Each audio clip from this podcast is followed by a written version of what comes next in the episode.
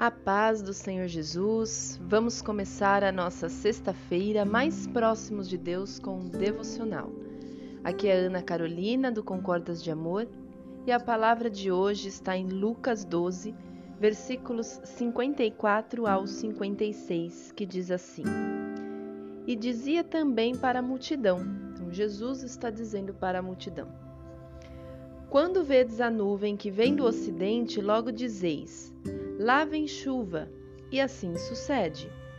E quando assopra o sul, dizeis: haverá calma, e assim sucede.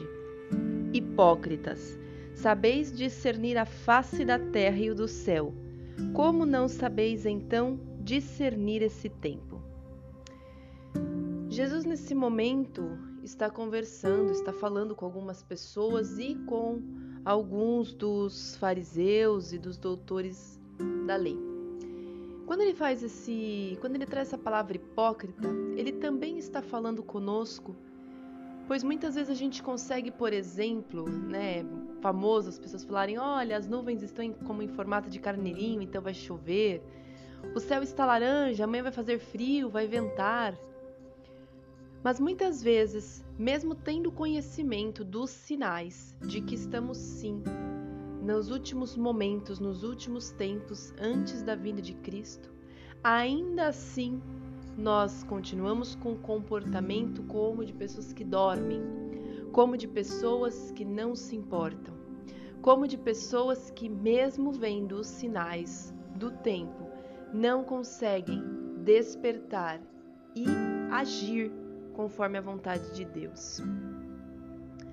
Essa chamada, esses versículos, é uma chamada de atenção a todos nós, para que quando nós virmos certas notícias na televisão ou ouvirmos pessoas falando sobre certas coisas, ouvirmos certos acontecimentos na terra, que nós não nos espantemos, não fiquemos com medo, mas que nós saibamos que estamos sim muito próximos da vinda de Cristo, da segunda vinda de Cristo.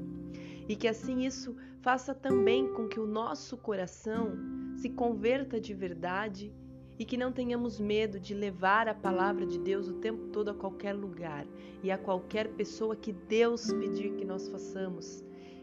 E na verdade, Ele já pediu que a gente leve a palavra para todos os lugares. Mas se Deus quiser te levar para um outro lugar, ou para um outro canto, ou uma outra cidade, ou uma outra casa, ou um outro trabalho que não o seu, então que você também cumpra esse pedido, esse chamado dele a, todos nós. Quero ir ao mundo todo e pregar o evangelho a toda criatura. Todos precisam ouvir falar de Jesus Cristo.